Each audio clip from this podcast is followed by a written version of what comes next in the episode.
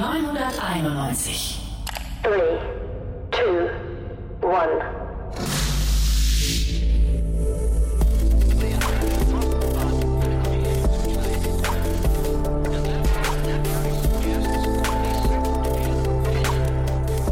Startup Insider Daily.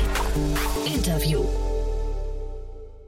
Herzlich willkommen zurück zu Startup Insider Daily. Mein Name ist Jan Thomas und wie vorhin angekündigt, Lukas Strange ist bei uns zu Gast, der CEO und Co-Founder von NXRT, ein Unternehmen, das eine Simulationsplattform auf 3D-Basis kreiert für den Automobil- und Bahnbereich.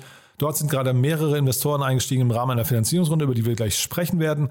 Ich möchte noch kurz hinweisen auf morgen.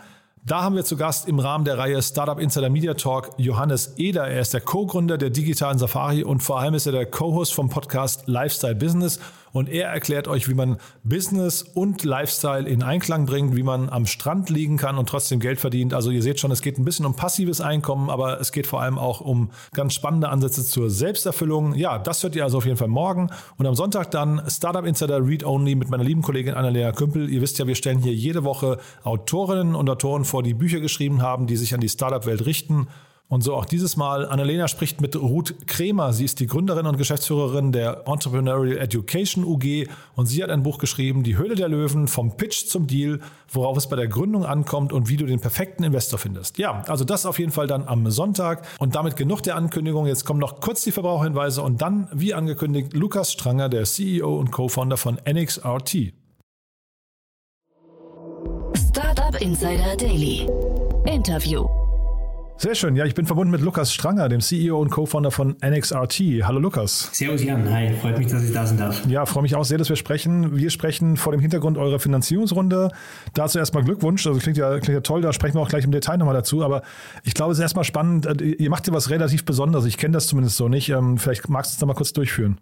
Ja, sehr gerne. Also NXRT beschäftigt sich grundsätzlich mit äh, immersiven Simulationen. Das heißt, wir haben eigentlich eine Simulationsplattform gebaut, basierend auf Unity. Die Game Engine kennt man vielleicht, um relativ rasch im Bereich der Mobilität neue Simulationslösungen per Drag and Drop zu bauen. Spezialisiert haben wir uns auf den Bahn- und auf den Automobilbereich grundsätzlich. Mhm. Und wer sind denn da so, oder was sind denn da so die Einsatzgebiete? Äh, also du hast es gerade schon ein bisschen erzählt, aber das wollte ich gerade sagen, das klingt, klingt sehr umfassend, ne? Genau. Also im Bahnbereich äh, gehen wir hauptsächlich ins Training rein. Das heißt, wir bauen tatsächlich oder mit unserer Software werden auch Lokführer-Simulatoren gebaut oder andere Bereiche, quasi Ausbildungen im, im Segment des, des Bahnbaus zum Beispiel auch. Im Automobilsektor ist es während der Simulation vom Engineering bis hin zum, zum Verkauf auch. Das heißt zum Beispiel konkret, man kann mit unserer Lösung, wir haben auch eine Hardware-Komponente dabei, wo wir reale Fahrzeuge als Simulatoren nutzen können, kann man virtuelle Testfahrten durchführen. Das heißt, der Konsument zum Beispiel geht ins Autohaus, setzt sich in das Fahrzeug, was er spannend findet, setzt sich eine Mixed Reality Brille auf und kann dann tatsächlich die verschiedenen Fahrzeugfunktionen einfach interaktiv erleben, indem dass wir reale Fahrzeuge Simulatoren konfigurieren können. Und das klingt so, als wäre das ein Use Case, der auch relativ einfach ist, weil da geht es ja um Geld. Ne? Da geht, also da, da geht es um Geld verdienen. Aber ähm, vielleicht magst du da genau. mal ein bisschen was beschreiben. Äh, ist das, ist das leicht, diese, diese ganze äh, Lösung von euch an den Mann zu bringen?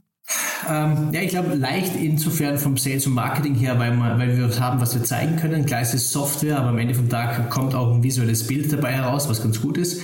Ähm, von daher, ja, also ist, ist klar, ist immer B2B-Business, ist, ist nicht das einfachste der Welt, sage ich mal, ja, ist immer People-Business. Ähm, aber da wir was zeigen können und auch den Mehrwert davon haben, das heißt auch zum Beispiel in dem ähm, Handelsbetrieb quasi, also wo die Lösung auch wirklich im Dealership, im Autohaus drin steht, ähm, erhöhen wir die Take Rate von den Assistenzsystemen. Das heißt, da ist ein knallharter Business Case dahinter. Gleichzeitig auch natürlich äh, erhöhen wir das Wohlbefinden und das Sicherheitsgefühl beim Kunden, was auch nochmal zusätzlich einen Mehrwert bringt. Und daraus gibt es eigentlich eine, eine relativ einfache Rechnung quasi, ob sich das Ganze auch mehr oder minder rechnet. Mhm. Jetzt musst du mir vielleicht mal äh, oder den Hörerinnen und Hörern auch äh, erzählen, wie, wie kam es denn dazu, zu dieser Idee? Weil äh, vielleicht mal vor dem Hintergrund deines Werdegangs, der ist ja ganz spannend, ne? Sehr gerne, ja. Ja, ich habe äh, lange Beachvolleyball im professionellen Bereich gespielt, ähm, habe mich daneben aber immer eigentlich für Technologie interessiert. Mein Vater hat selber Ingenieurbüro für Sondermaschinenbau, das heißt auch da irgendwo schon mit, mit Technik früh in Verbindung gekommen. Ähm, ich persönlich habe äh, Wirtschaft studiert und wir haben dann eigentlich ein ähm, universitätsübergreifendes Projekt quasi gemacht äh, mit der TU Wien, wo wir unsere Co-Founder kennengelernt haben. Die haben da 2014, 2015 Europas ersten Virtual Reality Fahrschulsimulator aus einem Uni-Projekt herausentwickelt. Und wir haben das dann genommen und gesagt, okay, wo könnte man das denn auch irgendwo einsetzen, sinnvollerweise, ähm, neben Fahrschulen. Und dann kam auch äh, überraschend relativ schnell Mercedes-Benz Österreich auf uns zu und hat gefragt, quasi, ob wir nicht auch reale Fahrzeuge äh, mit unserer Software ausstatten können, sodass äh, virtuelle Testfahrten möglich werden. Mhm. Ja, und dann hat sich das Ganze so weiterentwickelt und ähm, ja, von aus drei Leuten sind jetzt über 40 geworden. Ah, cool.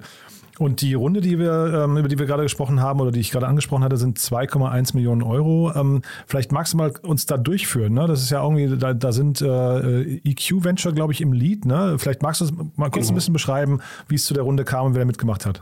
Ja, sehr gern.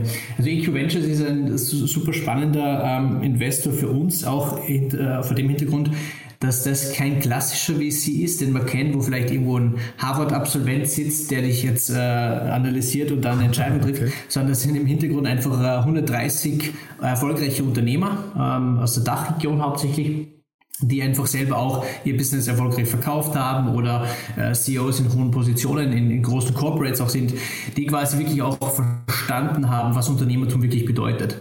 Mhm. Ähm, bei uns jetzt zum Beispiel als Lead Investor, die ich nennen darf, äh, sind die zwei Tricentis Gründer. Äh, Tricentis kennt man vielleicht, eine Softwarefirma, die ist mittlerweile auch, glaube ich, drei, vier Milliarden wert ähm, die da eingestiegen sind, unter anderem auch Hermann Hauser dabei, mhm. ähm, der auch ja, federführend äh, in der, der Chip-Technologie-Industrie unterwegs war und auch sehr erfolgreich in Quantencomputing investiert. Mhm.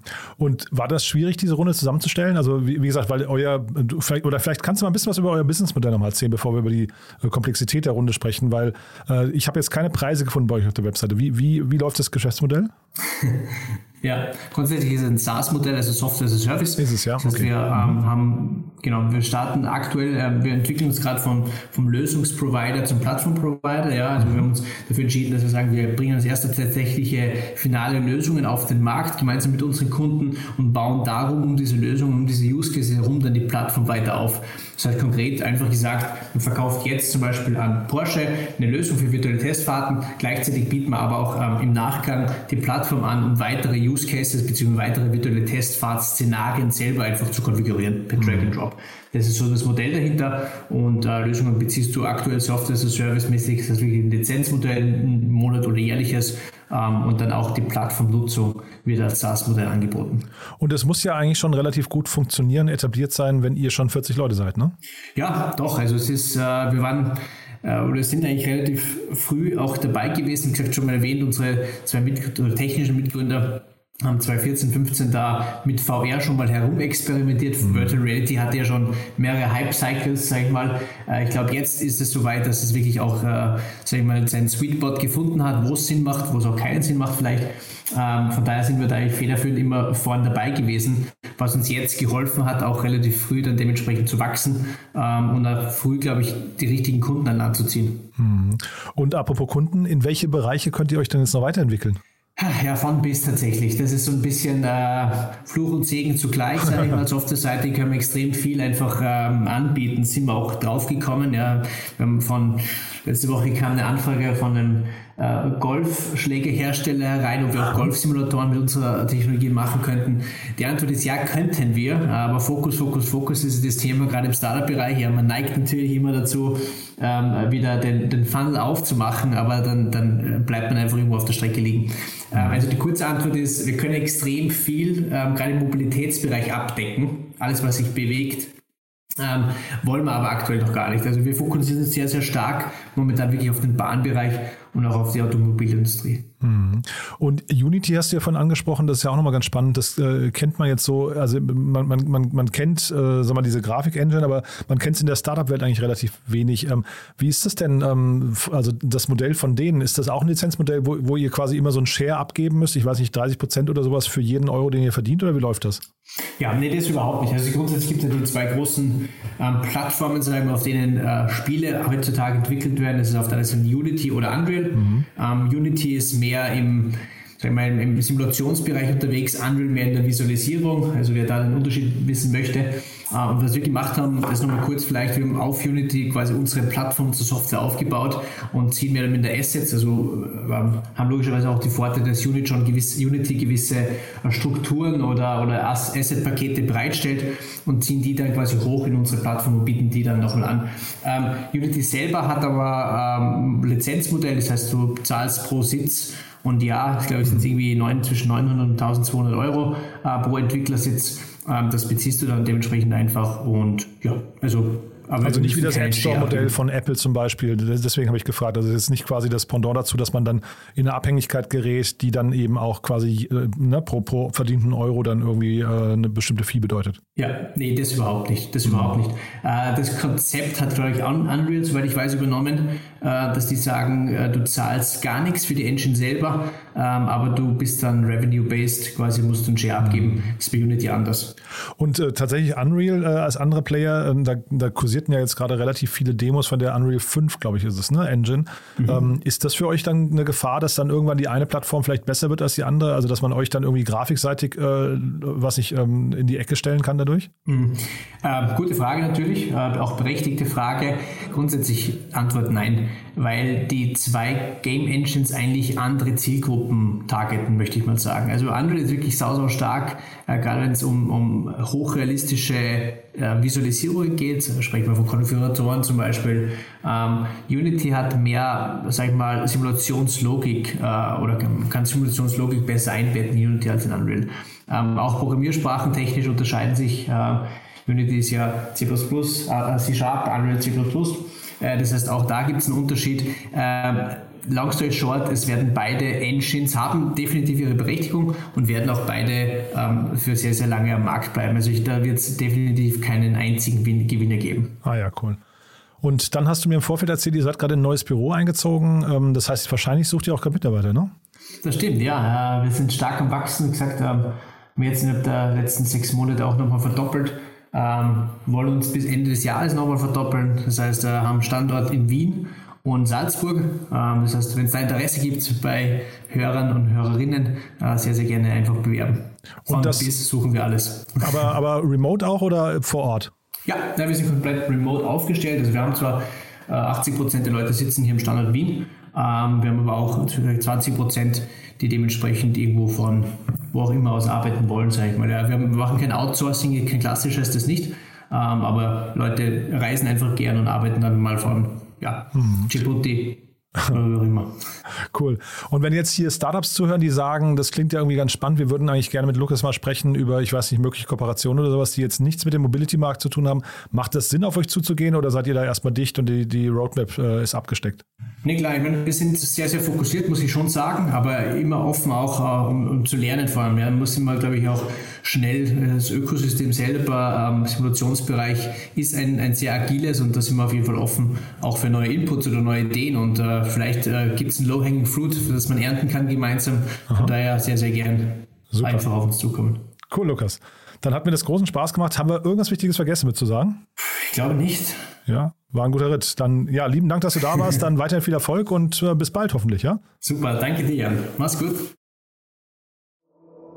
Startup Insider Daily, der tägliche Nachrichtenpodcast der deutschen Startup-Szene. So, das war Lukas Stranger, der CEO und Co-Founder von NXRT. Damit sind wir durch für heute. Ich sage erstmal Tschüss und bis morgen wahrscheinlich. Dann, wie gesagt, zu Gast Johannes Eder, der Co-Gründer von Digitale Safari und vor allem der Co-Host vom Podcast Lifestyle Business.